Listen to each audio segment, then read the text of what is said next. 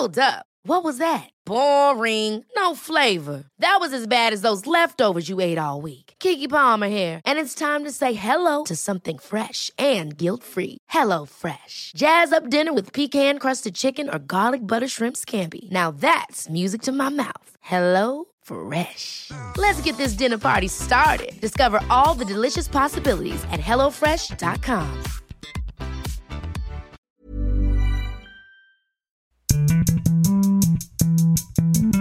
Bonjour à toutes et à tous, bienvenue dans Elles ont osé, proposé par les échos. Elles ont osé et elles ont réussi. Elles, c'est nous, nous audacieuses, ambitieuses, résilientes, expertes, puissantes, courageuses, peu importe. Nous, tels que nous sommes, libres d'être nous-mêmes avec nos choix, nos actions, notre impact. Dans ce podcast, vous entendrez le regard croisé de deux femmes inspirantes qui ont su saisir les opportunités de la vie. Deux parcours, deux chemins qui forcément se croisent. Vous découvrirez leurs moments clés pour aller toujours plus loin, être à leur juste place, guidés par leur envie de contribuer à un monde meilleur. Merci d'être avec nous. Je suis Marie-Éloi, entrepreneure et présidente de plusieurs réseaux féminins Femmes des Territoires pour créer son entreprise, Bouge ta boîte pour du business avec du sens et Bouge ton groupe pour les femmes cadres et managers. Je reçois deux femmes d'avant-garde qui se sont appuyées sur leur carrière très business pour mieux changer de vie et désormais concilier au niveau mondial et avec succès le luxe et l'écologie. Bonjour Isabelle Capron. Bonjour. Alors vous avez été notamment directrice générale de Fauchon, la marque de gastronomie de luxe qui représentait au niveau mondial au moment où vous êtes parti 150 boutiques, 175 millions d'euros de chiffre d'affaires.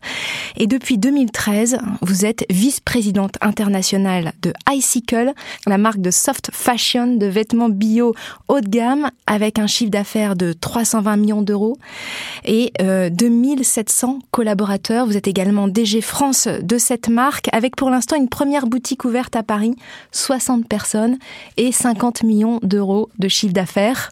Bonjour Marianne Wachtmeister. Bonjour.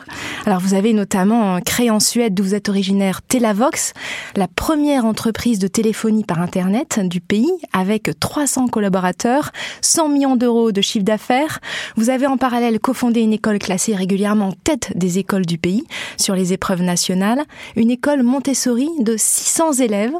Et depuis 2018, vous êtes la cofondatrice et directrice artistique de Courbet, marque de joaillerie éthique bio de la place Vendôme, qui a le vent en poupe et qui utilise par exemple les diamants de synthèse. Courbet, c'est aujourd'hui 21 salariés, 3 millions d'euros de chiffre d'affaires et au total 12 millions d'euros de levée de fonds.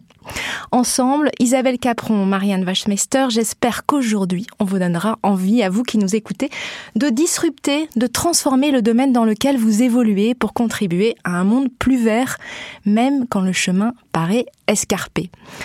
Isabelle Capron, on commence avec vous.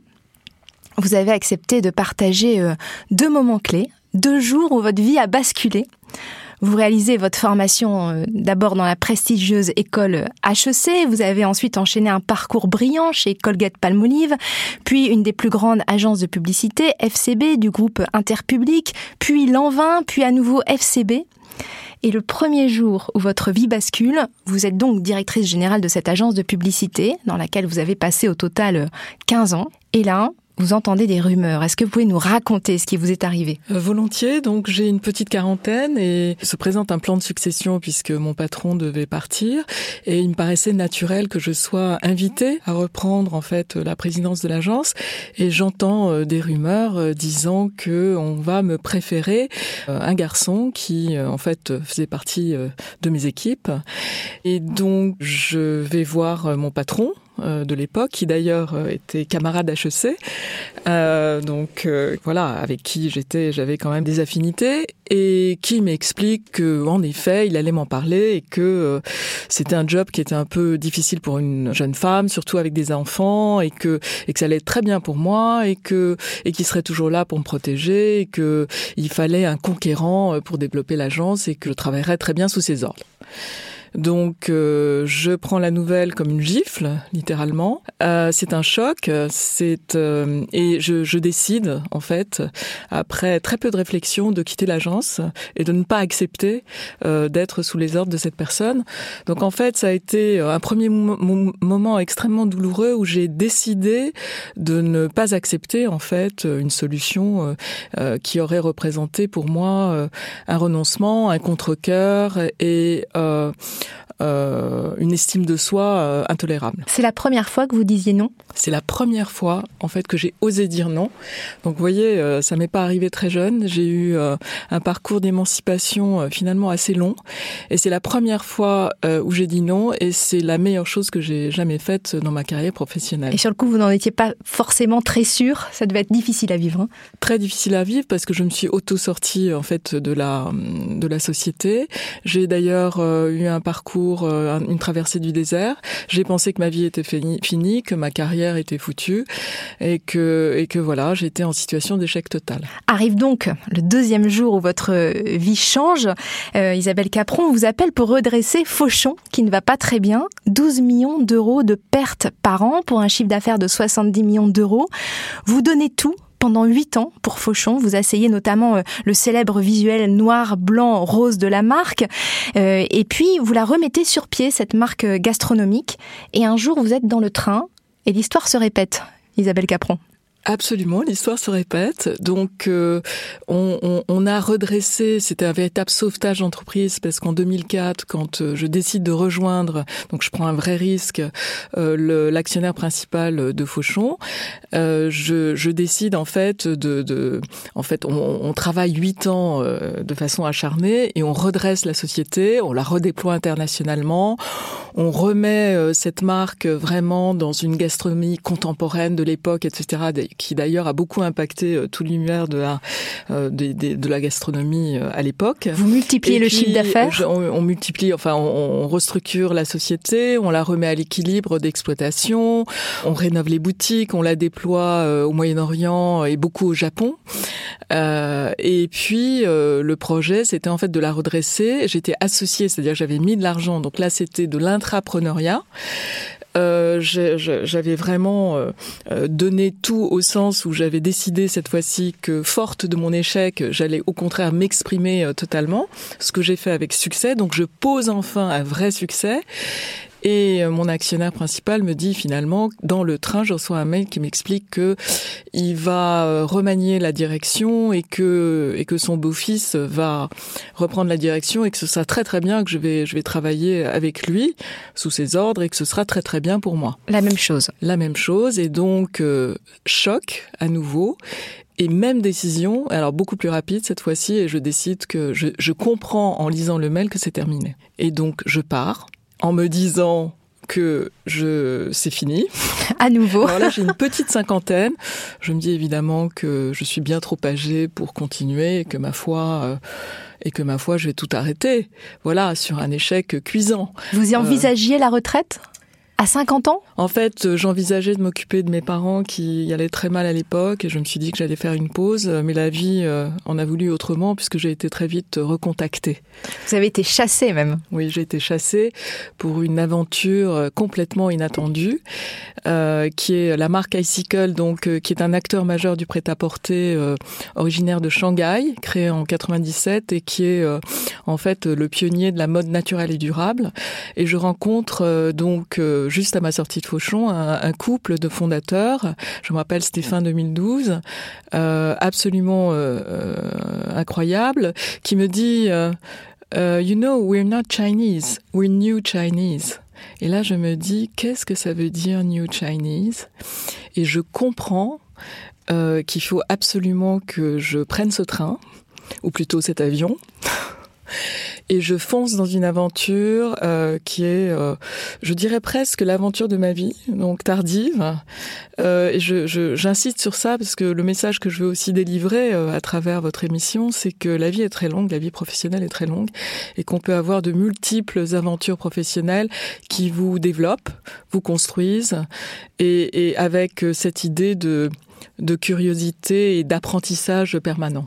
Et de montagnes russes parfois, et en tout cas, tout peut redémarrer à tout instant. Absolument. Merci Isabelle Capron. Marianne Wachmeister, vous êtes née en Suède, vous avez grandi en France et comme Isabelle, vous avez emprunté le chemin traditionnel des grands noms du business. Hein. Vous avez travaillé 8 ans chez Procter Gamble, puis 6 ans euh, chez McKinsey. Le jour où tout a basculé pour vous, nous sommes en 2000. Vous venez d'avoir votre troisième enfant. Vous habitez alors au fin fond de la Suède. C'est vous qui m'avez dit ça. Il se passe pas grand chose pour vous à ce moment-là parce que la bulle Internet a éclaté. Et donc, la mission que vous aviez euh, de McKinsey finalement euh, tombe euh, à moitié à l'eau. Et ce jour-là, le neveu de votre mari et un de ses amis se mettent à bricoler un ordinateur pour vous dans votre cuisine vous les remerciez et ça va être le début d'une incroyable aventure business pour vous. En fait, ils avaient monté, c'était vraiment un petit truc, on avait besoin d'un ordi dans la cuisine et ils se sont amusés en, en, fait en créer un. Et pour leur remercier, j'avais euh, organisé toute une soirée qui débutait euh, avec une surprise euh, dans un gym où je leur ai réservé à chacun un massage, suivi ensuite d'un dîner. on a été jouer au bowling. On a été dans une salle de jeu Xbox. Xbox, c'est un jeu un peu comme PlayStation. Et euh, c'était la totale. Et pendant le dîner, un des deux me parle d'un business plan euh, pour une boîte. Il, il essaye de monter et, il fait, tout paraissait très avancé, très sérieux. Et euh, il, il, me demande, parce qu'il il sait que j'ai un peu d'expérience, est-ce que je voudrais regarder le business plan? Quelques jours plus tard, je regarde ce business plan qui est vraiment une blague. il y a absolument rien. Et mais il y a des parties où il y a juste marqué blablabla. Bla, bla, parce qu'ils savent pas quoi dire. Et, euh, mais, et je me dis, mais là, euh, mais je vais, je vais pouvoir faire un input assez, avec beaucoup de valeur. Donc, je l'aide avec le business plan. Et c'est là qu'il me dit, bah, si, si, si, tu veux t'engager un petit peu euh, dans ce projet, ça t'intéresse, euh, en échange de quelques pourcentages. Oui, oui, pourquoi pas, je fais ça en parallèle de, ce que je faisais en consulting. Et euh, en fait, je, réalise qu'ils n'ont même pas de société, ils n'ont rien. Donc finalement, je les aide à monter cette société. Je prends une part équivalente. Et ensemble, on lance cette Telavox, qui est une euh, opérateur, c'était le premier qui faisait du voice over IP. Donc vraiment du téléphone par Internet Oui. Et ça, c'était euh, un projet qui prenait tellement de temps que j'ai lâché le reste. Et, mais c'était un projet de, de, de, dingue où il fallait que je réveille ces jeunes chaque matin. Vous étiez dans, avec la voiture, vous alliez les chercher Il fallait que je les cherche et ils s'étaient rendormis généralement le temps que j'aille les chercher. Et donc, euh, les mamans devaient les réveiller encore et il fallait que j'attende qu'ils prennent leur douche, et que je les amène au bureau. C'était comme ça. Et moi, je venais de McKinsey, j'avais vraiment du, mal avec ce contraste. Donc, vous êtes cofondatrice, Telavox, grand succès, comme je disais tout à l'heure, 100 hein, millions d'euros de chiffre d'affaires. Tout ça sans lever de fonds. Oui. vraiment une pépite euh, suédoise.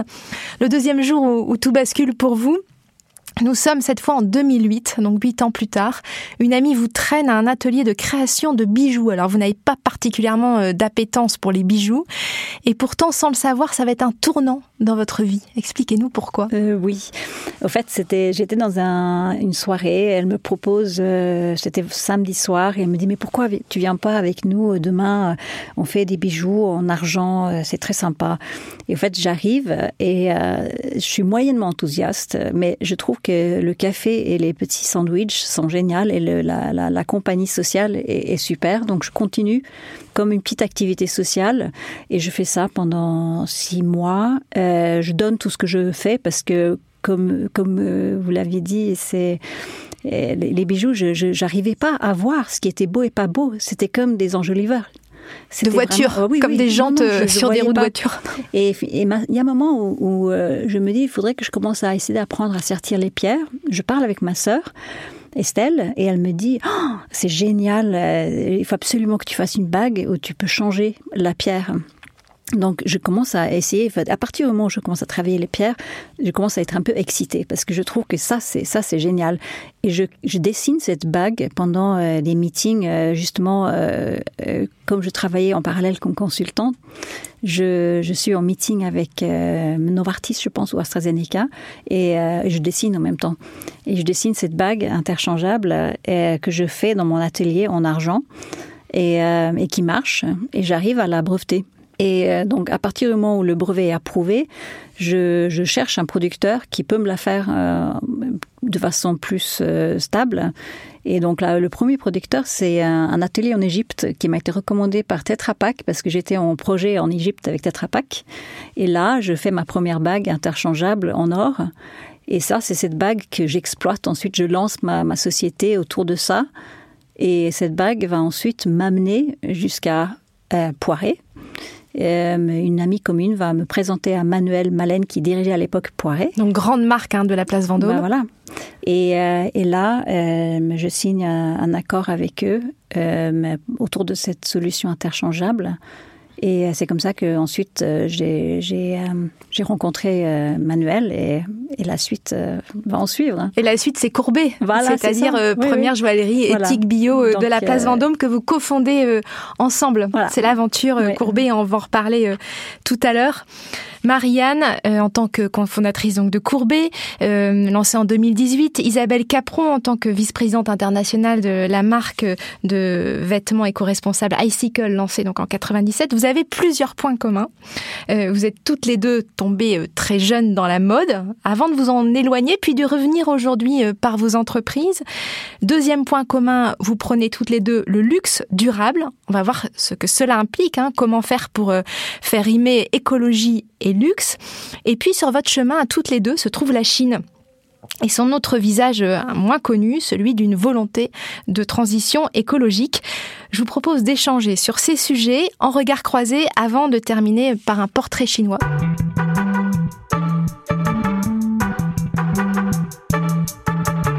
Premier point commun, la mode. Alors vraiment dans vos parcours, toutes les deux, vous avez baigné dans la mode euh, jeune. Euh, Isabelle Capron, vous, c'est par votre grand-mère arménienne qui est au Liban. Est-ce que vous pouvez nous raconter? Oui, tout à fait. Euh, euh, j'ai des origines arméniennes, bien que, euh, en fait, toute ma famille, j'ai grandi en France. Je suis née et grandi en France. Et ma grand-mère avait fondé une maison de couture fameuse qui s'appelait la Maison Isabelle à Beyrouth, au Liban, et qui habillait les femmes les plus élégantes du Liban. En fait, elle. Isabelle comme votre prénom Isabelle comme absolument. Donc euh, j'ai été nommée d'ailleurs euh, d'après elle. Et euh, ma mère a poursuivi cette maison de couture qui consistait en fait à acheter des patrons pa papier des, des, plus grandes maisons, euh, Dior, Chanel, euh, Saint-Laurent à l'époque, et euh, à reconstituer euh, une, une collection euh, pour donc cette, cette élite libanaise. Et donc j'ai grandi, ma mère a continué cette activité qu'elle a arrêtée en 75 à la guerre du Liban, mais j'ai grandi dans les croquis. Elle m'emmenait dans les défilés de couture, dans les, dans j'ai grandi dans les couleurs, dans les tissus. Euh, et je tiens à dire aussi que ça, c'était le côté maternel, mais du côté de mon père, mon père est entrepreneur. Il a démarré une affaire euh, industrielle euh, de zéro. Donc j'ai eu, en fait, j'ai été nourrie de ces deux, euh, de ces deux euh, influences qui ont finalement beaucoup structuré euh, ma vie d'après. Vous imaginez en faire votre activité par la suite? Jamais. Mais je, je crois que quand euh, on a un, un, un rêve et qu'on le poursuit, il arrive toujours quand on met suffisamment de, je dirais, d'énergie.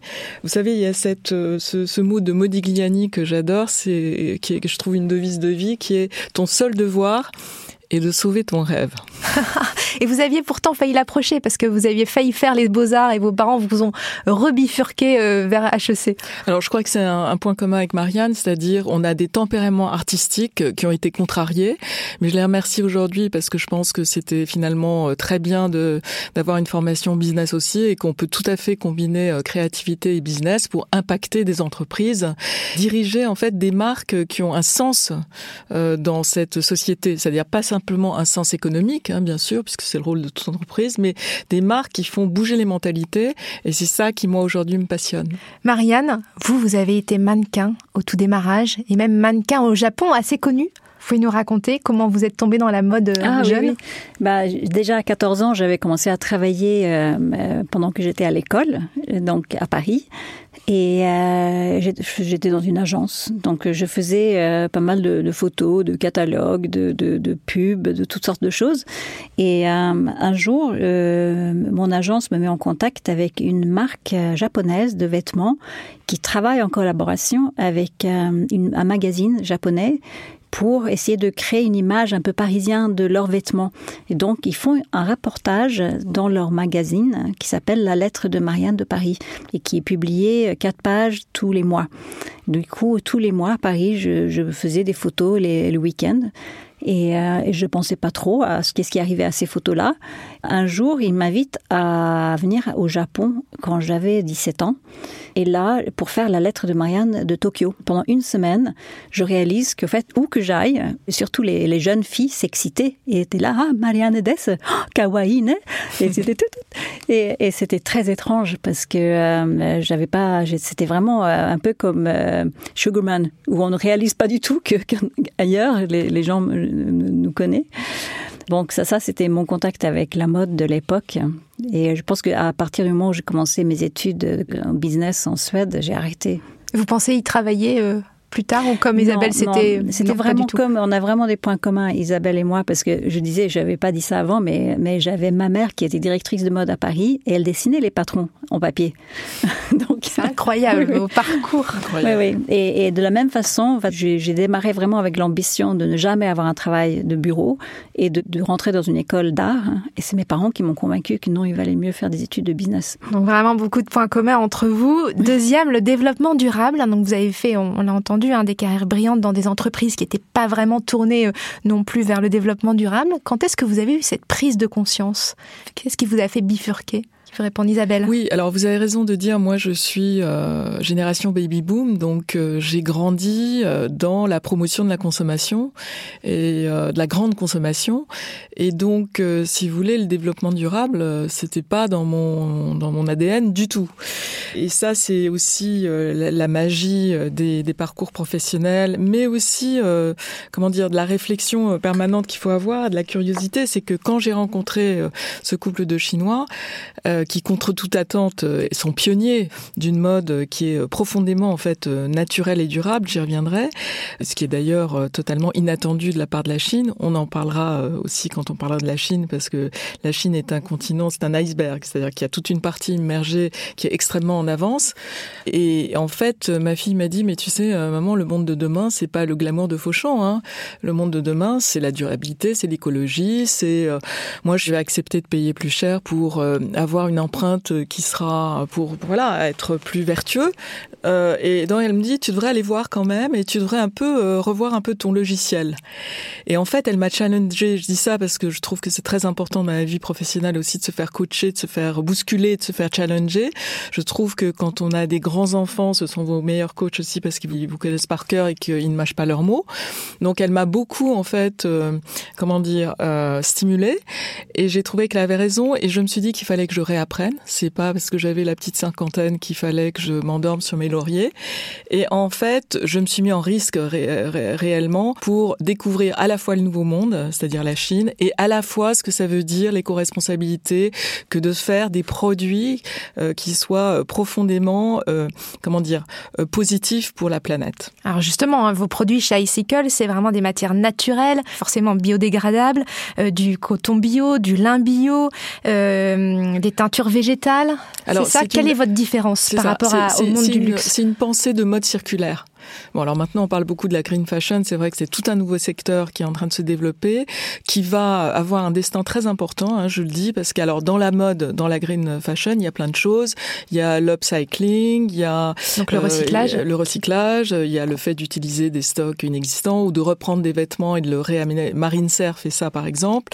Il y a aussi euh, la location, il y a aussi euh, tout ce qui est euh, vintage. Hein, je pense à Vestiaire Collective qui a, qui, a, qui a un succès absolument phénoménal. Et puis il y a des qui, dès le début, profondément, ont une pensée qui est différente. Alors, Icicle, c'est quoi? C'est je fais de la mode, je source de la mode, je la produis et je la fais durer de la façon la plus naturelle possible. Hein. C'est-à-dire, je fais des vêtements qui soient très beaux, parce que de toute façon, la mode, c'est quand même une esthétique, euh, mais je le fais de la façon la plus respectueuse possible de la nature, c'est-à-dire, je source des matières naturelles, je les traite de la façon la plus naturelle possible, et là, je pense aux teintures végétales, ou au fait, par exemple, de ne pas utiliser de traitements chimiques, euh, par exemple, pour imperméabiliser un trench coat, de faire qu'un le design soit aussi esthétique que minimal pour utiliser le moins de tissu possible, parce que ça joue aussi, et faire que sur toute la chaîne de valeur, c'est-à-dire après euh, évidemment les usines qui euh, recyclent l'eau, qui recyclent la chaleur, les transports évidemment, et puis faire aussi que le style intemporel fasse que les vêtements transcendent les saisons et puissent durer véritablement longtemps pour un jour, par usure, revenir à la nature. Est-ce que c'est un challenge? Pourquoi euh, le monde c'est un challenge. Pourquoi le monde de la mode ne s'y est pas mis euh, avant? Alors, ce qui est intéressant, c'est de voir que le monde de la mode, en fait, est l'un des secteurs euh, professionnels hein, de d'industrie dont l'éveil éco-responsable a été le plus tardif. Et qui est le plus polluant au monde. Et qui est le plus polluant. C'est la seconde industrie la plus polluante au monde, et c'est celle qui s'est éveillée le plus tard. C'est-à-dire vraiment, ça a commencé dans les années 2010. En Occident, c'est Stella McCartney qui a commencé en 2001. Et ce qui est intéressant, c'est de voir que Icicle a commencé avant, en 1997, donc euh, vraiment de façon extrêmement précoce. Et, et c'est intéressant de voir que c'est un monde qui s'y éveille tard. Quand on pense, par exemple, au mouvement slow food, ça a commencé dans les années, dans les années 80. C'est très très fort, hein, évidemment. Euh, donc tout ce qui a été alimentation, eau, air, euh, industrie automobile, sont des industries qui, qui ont pensé l'éco-responsabilité bien en amont. Et la mode s'y est vraiment mis euh, dans la dernière décennie. Et aujourd'hui, on ne parle plus que de ça évidemment. C'est comme toutes les industries qui sont en transition écologique, c'est beaucoup de R&D, c'est beaucoup de recherche. Et donc, ce qui est intéressant avec Icicle, c'est que c'est une marque qui a 25 ans d'expérience maintenant dans qu'est-ce que ça veut dire la mode. Et donc, elle est profondément éco-responsable et pas superficiellement. Mais il y a un mouvement vertueux qui est en train de se passer et c'est là où je trouve que les marques ont un rôle à jouer. C'est-à-dire que les marques influencent la société aujourd'hui. C'est ça, moi, qui m'intéresse. C'est de participer à des aventures qui vont faire bouger les lignes dans la société pour la société de demain. Et vous, Marianne, j'imagine que ça vous parle, hein, ce que ce que dit Isabelle Capron. La prise de conscience s'est révélée quand chez vous? Euh, bah, ça a été un petit peu en deux étapes parce que euh, en Suède, ça fait partie de, de l'éducation dans l'école, euh, l'écologie. Euh, c'est une matière, donc j'avais déjà ça un petit peu au départ. Euh, mais comme euh, comme Isabelle, j'ai été élevée aussi dans cette euh, espèce de mentalité de surconsommation, sans, sans vraiment comprendre les conséquences des de l'impact de ce qu'on fait. Je me rappelle, il y avait des pubs pour la bière où ils lançaient les canettes, où il y a marqué et c'est génial. Il y avait quelqu'un en bateau sur la pub et ils disent c'est génial si on fait un trou dedans dans le fond et il coulera dans l'eau.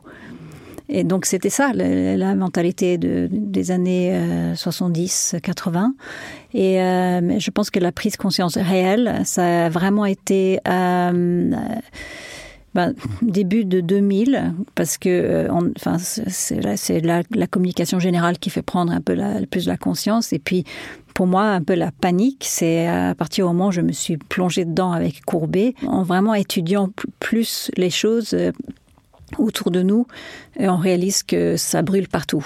Oui, et puis vous, vous avez dans votre domaine beaucoup de pédagogie à faire parce que vous utilisez de l'or recyclé, vous utilisez ce qu'on appelle des diamants de synthèse euh, et donc qui met en relief euh, comment fonctionnent aussi vos concurrents avec des diamants extraits des mines. Quand on regarde sur satellite euh, un trou de mine, une photo d'un trou de mine, on voit à quel point ça abîme la terre et l'impact écologique est aussi très difficile, sans compter les violations des droits humains et tout ça, vous devez l'expliquer et c'est une vraie prouesse technologique en même temps. Donc j'imagine vous avez beaucoup de, pédagogie à faire, beaucoup aussi de, de prouesse technologique à, faire pour avancer dans votre secteur. Oui, oui, je, pense en fait, si on avait été dans un autre secteur, je pense que euh, à partir du moment où l'humain arrive à faire euh, à créer, à recréer ce que la nature fait dans l'identique, généralement, il n'y a pas de discussion, on bascule dessus. Ça a été le cas pour l'insuline, ça a été le cas pour pas mal d'autres choses, mais ici, on est face à une oligopole qui a beaucoup d'intérêt à défendre et du coup, euh, on se retrouve euh, dans une situation tendue. Et, et tendu, c'est-à-dire? ben, de la part de vos concurrents? Oui, parce que vous euh, mettez en lumière finalement leur façon de fonctionner en montrant une bah alternative. C'est-à-dire que quand on a lancé la marque au départ, on voulait vraiment pas stigmatiser ce côté-là. On voulait vraiment juste euh, proposer une alternative euh, écologique, éco-responsable et éthique du luxe. Et, mais le fait d'avoir à éduquer le marché nous a un petit peu poussé dans cette direction. Et aussi le fait d'avoir été euh, euh, je veux dire, euh, il y a eu quand même une, défense de la part de, de, des représentants des diamants de mine. Et donc, du coup, on se retrouve dans cette espèce de dialogue où, euh, où on a dû expliquer l'impact des diamants de mine. Euh, et que c'est vraiment c'est vraiment une situation où on arrive à faire exactement la même chose. On arrive à faire quelque chose qui est optiquement, chimiquement et physiquement identique sur le niveau atomique. Et, mais, et donc il y a il y a aucune raison de, de creuser et de détruire. Et aucune différence entre un diamant euh, comme vous appelez de mine et un diamant de synthèse. Aucune différence. Non, non. Un gémologue n'arriverait pas à voir la différence. Les grands instituts gémologiques ont besoin de plusieurs tests coûteux pour arriver à déterminer la différence. Et donc, ça devient presque ridicule de, commencer à, faire cet effort.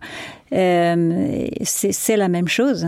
Euh, et en plus, l'énergie qui, est, nécessaire pour faire un diamant peut très facilement être choisie de sources renouvelables et de façon euh, neutre en, en, empreinte carbone. Donc, euh, et ça, ça va évoluer encore plus dans le temps. Et donc, euh, c'est l'impact écologique, euh, la différence de l'impact est énorme.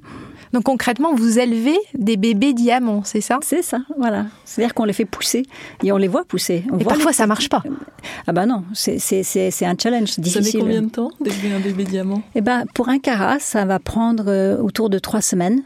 Et, euh, et, et, ça ça réussit pas toujours. C'est-à-dire que ce qui va sortir, c'est parfois euh, très blanc et parfois c'est plus cognac. Et donc, euh, si on veut du blanc, on va pas vouloir avoir le cognac.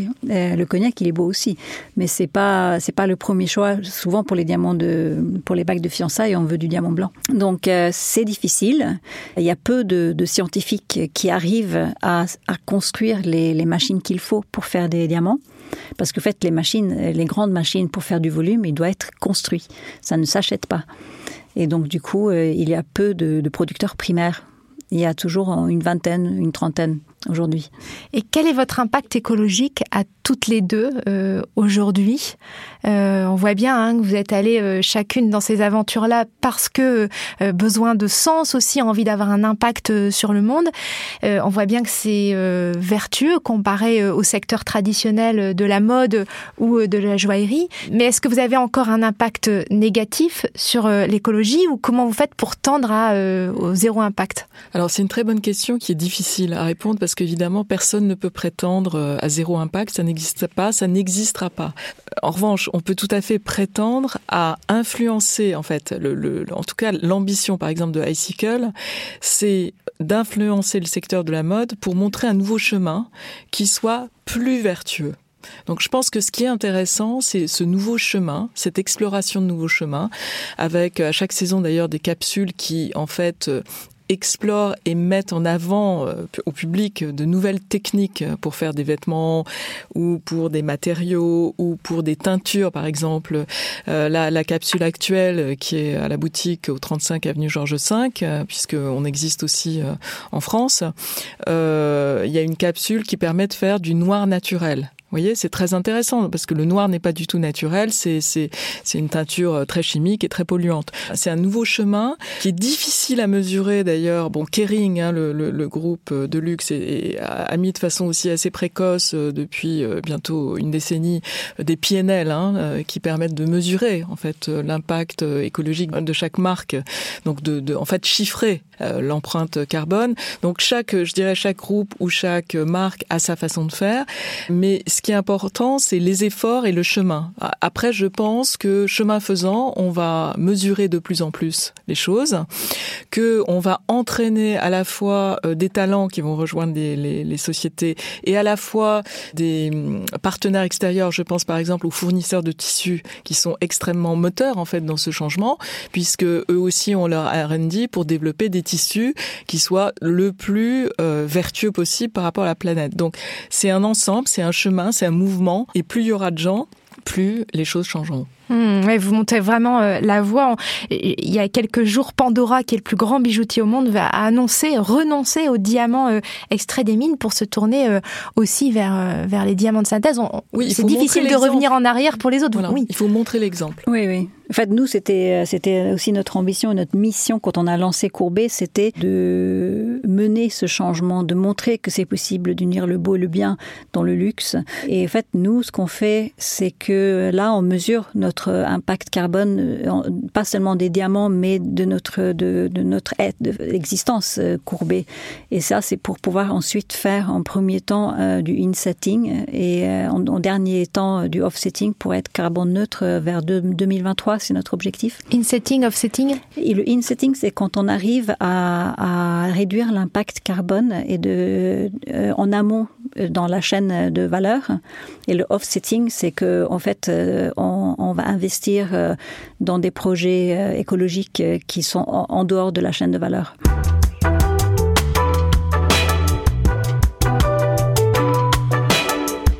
Toutes les deux, euh, vous êtes tournées vers la Chine, qui est un pays paradoxe, hein, premier pollueur de la Terre, premier euh, émetteur des gaz à effet de serre, mais aussi premier pays investisseur dans les énergies vertes, l'éolien, comme les panneaux solaires. Et en 2020, le pays aurait dépensé d'ailleurs 52 milliards d'euros pour l'écologie, l'environnement. En septembre, devant l'ONU, le président chinois Xi Jinping a annoncé que la Chine atteindrait d'ailleurs la neutralité carbone d'ici 2060. Comment s'est retrouvée la Chine sur votre chemin à toutes les deux? Alors euh, vous, Isabelle, on a compris, vous avez été chassée pour développer euh, euh, à l'international. Qu'avez-vous découvert? Ah, J'ai découvert un nouveau monde. Euh, j'avais été euh, biberonnée euh, aux méthodes anglo-saxonnes. puis, enfin, j'ai eu un parcours d'ailleurs. On parlait du baby boom. Bon, à l'époque, c'était les méthodes américaines, hein, donc j'ai commencé là-dedans. Donc c'était l'Ouest rayonnant. Enfin, et puis bon, après j'ai été dans des entreprises françaises. Je pense à Fauchon ou Lanvin. Et puis j'ai découvert l'Asie d'ailleurs avec Fauchon, avec le Japon. Et puis de plein pied. Donc, si vous voulez, ma vie professionnelle, elle a un peu suivi aussi l'époque. C'est-à-dire que a ce changement de centre de gravité de, de, de l'ouest à, à, l'est que je trouve tout à fait fascinant et qui va impacter le 21e siècle. Donc en fait, ce que j'ai découvert, c'est ça. C'est difficile à, vous dire en, en, deux secondes, mais si quand vous dites le grand paradoxe, vous avez complètement raison. C'est-à-dire que c'est un, pays qui est pétri de paradoxes, mais qui est en train euh, de, si vous voulez, de sortir de tous les stéréotypes dont on l'affuble. C'est-à-dire d'un pays qui a pas de goût, il commence à faire des choses extrêmement belles. Euh, d'un pays suiveur, ils deviennent leaders, en particulier, je pense aux Batix, euh, qui sont euh, Baidu, Alibaba, Tencent, Xiaomi, qui deviennent plus en avance même que les GAFA en termes d'avance, d'intelligence artificielle, etc. Alors économiquement, c'est une évidence et, ça va continuer parce que l'essor de la classe moyenne va se poursuivre dans les décennies à venir et donc le pouvoir d'achat, le désir de consommation, les nouvelles générations vont faire que de nouvelles marques chinoises sont en train d'émerger, c'est-à-dire d'un pays consommateur de marques occidentales, ça va devenir un pays euh, émetteur de marques euh, chinoises. Et vous, Marianne, c'est le chemin inverse, c'est-à-dire que Courbet euh, va se déployer en Chine. Donc ça y est, vous êtes en train de, de mettre en place tout ce qu'il faut pour lancer Courbet en Chine. Pourquoi ce chemin-là? Pourquoi pas les États-Unis, par exemple? Pourquoi la ben, Chine On avait réfléchi, on voulait euh, sortir de la France, euh, en fait, euh, et on avait d'abord réfléchi aux États-Unis. Et puis, on nous a déconseillé parce que les États-Unis, c'est un marché qui est très fragmenté, qui est très drivé par le prix. Et, pour, et, donc, et, bien sûr, il y a les diamants de laboratoire aux États-Unis, mais il y a beaucoup de marques qui se sont lancées positionnées prix. et donc, On a un peu renoncé à cette idée-là. En même temps, on faisait une levée de fonds et dans notre levée est venue une grosse boîte chinoise qui s'appelle Highlink. C'est une des plus grandes euh, agences de communication digitale. Et, euh, et, ça, ça a été pour nous le déclencheur parce que ça voulait dire qu'on avait un partenaire euh, en Chine à qui on pouvait faire confiance pour se lancer. Et donc on a décidé d'y aller. Et ça fait maintenant un an qu'on travaille sur la préparation de, ce lancement qui a lieu maintenant.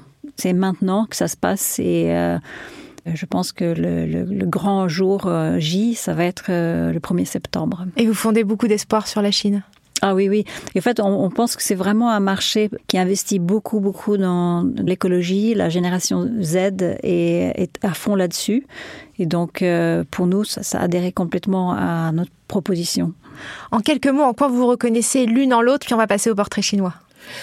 Moi, je dirais que c'est parce que on a toutes les deux un tempérament artistique, un, en même temps un amour du business. Ah oui, oui, oui, oui. On aime bien combiner les deux. Ouais. Et je, moi, pour transformer des marques. Et vous ne vous connaissiez pas avant, hein, non, ce non, podcast. Non. Et puis moi, je vois que peut-être que ce tempérament, en fait, nous a mis sur des parcours très similaires qui a, en plus de ça, qui nous a formés de façon un peu pareille. Et c'est parce que vous aviez les codes business aussi que vous êtes capable de transformer les industries euh, traditionnelles vers quelque chose de plus euh, vertueux. Ce qui est intéressant avec vos, vos deux marques et vos deux parcours, c'est que finalement, vous êtes locomotive de toute une filière. Donc, il faut que ça parte souvent euh, du haut pour qu'ensuite toute la filière se transforme. Et c'est vraiment ce que vous faites euh, l'une comme l'autre. Parce qu'effectivement, il y a les oui, militants qui oui, sont oui, déjà convaincus. Et là, il s'agit de transformer le reste de la voilà, population. Exactement, parce que euh, en fait, on a vu ça dans d'autres situations. Pour les voitures électriques, par exemple, il y en avait déjà, euh, mais bon, euh, ils initient pas le, le, beau avec le bien forcément. Et quand Tesla est arrivé, ça a complètement bousculé euh, le secteur. Et c'est pour ça que nous, euh, chez Courbet, on a, on a voulu faire cette transformation du haut. Euh, ceux qui sont très militants, ils vont déjà euh, faire ce qu'il faut et ils choisiront, par exemple, de ne pas consommer du tout. Euh, mais ce qui va vraiment transformer euh, le secteur vers une euh, consommation plus responsable, c'est d'arriver à atteindre toutes ces personnes. Et c'est une, grande partie du marché euh, de personnes qui, veulent être écologiques, mais qui ne veulent pas forcément sacrifier le beau. De toute façon, l'avenir en fait de tout ce qui est écologique comme produit, c'est d'allier esthétique et éthique. Donc, il faut mettre de la désirabilité dans ces produits-là et le faire à grande échelle. C'est le propos d'Icicle d'ailleurs qui dit, en fait, c'est c'est beau et c'est bien pour la nature et qui le fait sur une base industrielle. Que vous, que vous initiez et euh, qui, j'espère, permettra de transformer euh, euh, plus rapidement toutes ces filières.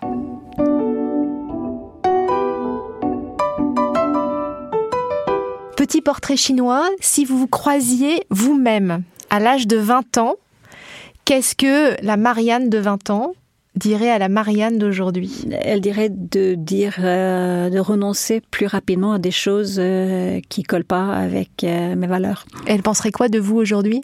Euh, Je pense qu'elle sera fière de moi. Elle, elle se demanderait comment est-ce que je suis arrivée là où je suis.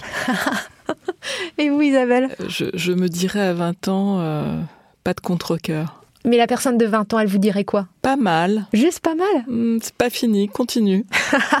euh, ce qui vous ressource? Ah, Ce qui me ressource, c'est définitivement des phases de création, que ce soit la construction d'une société ou euh, la création d'un nouveau design.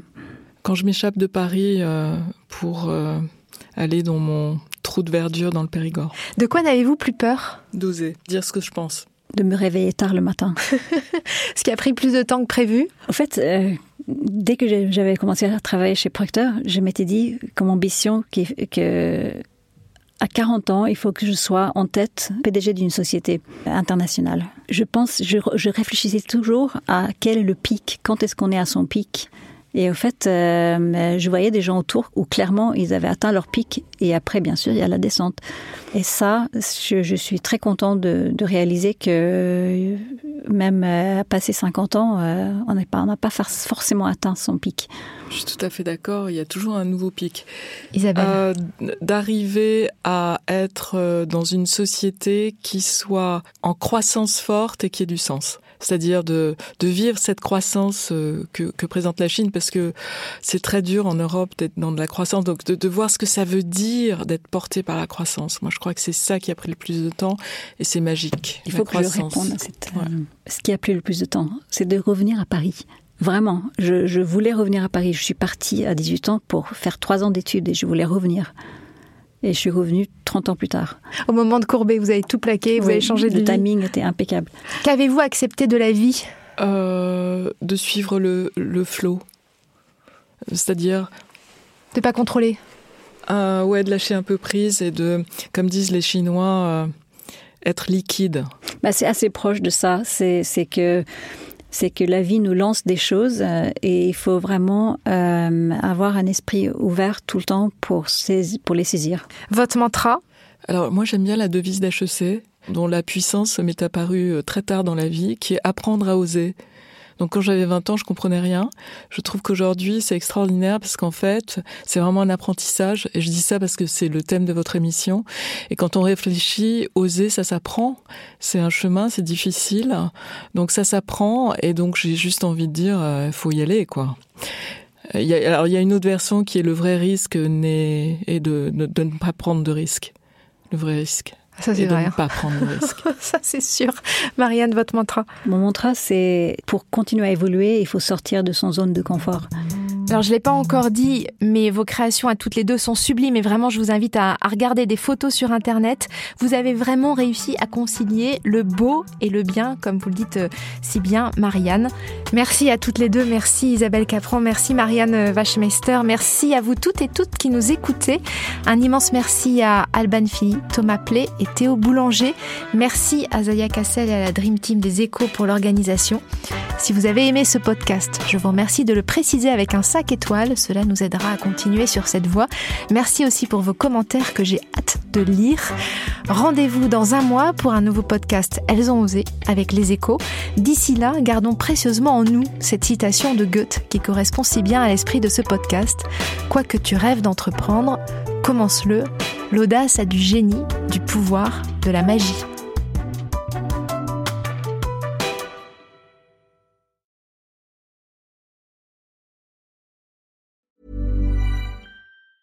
Hi, I'm Daniel, founder of Pretty Litter. Did you know cats tend to hide symptoms of sickness and pain? I learned this the hard way after losing my cat, Gingy. So I created Pretty Litter, a health monitoring litter that helps detect early signs of illness by changing colors, saving you money and potentially your cat's life. Pretty Litter is veterinarian developed, and it's the easiest way to keep tabs on your fur baby's health right at home. Go to prettylitter.com and use code ACAST for 20% off your first order and a free cat toy. Terms and conditions apply. See site for details.